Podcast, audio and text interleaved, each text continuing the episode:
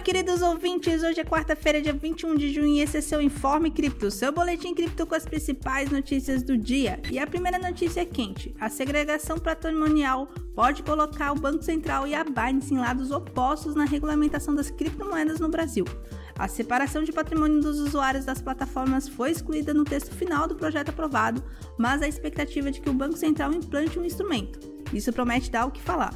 E falando em falar, os deputados aprovaram um requerimento para convocar diversas pessoas e autoridades para prestar esclarecimentos sobre golpes com criptomoedas no Brasil. O diretor-geral da Binance, o presidente do Banco Central e da CVM devem comparecer à CPI das criptomoedas. É hora de colocar tudo na mesa e discutir como podemos evitar esses golpes.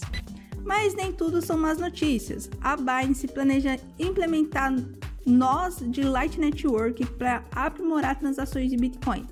A ideia é permitir depósitos e retiradas de Bitcoin via Light Network, enquanto lida com problemas de congestionamento na rede. Isso significa mais agilidade nas transações e menos dor de cabeça para os usuários. E essas foram as principais notícias do dia do mundo das criptomoedas. Fiquem ligados nos nossos canais de comunicação para mais informações e novidades sobre esse universo fascinante das criptomoedas. E até a próxima!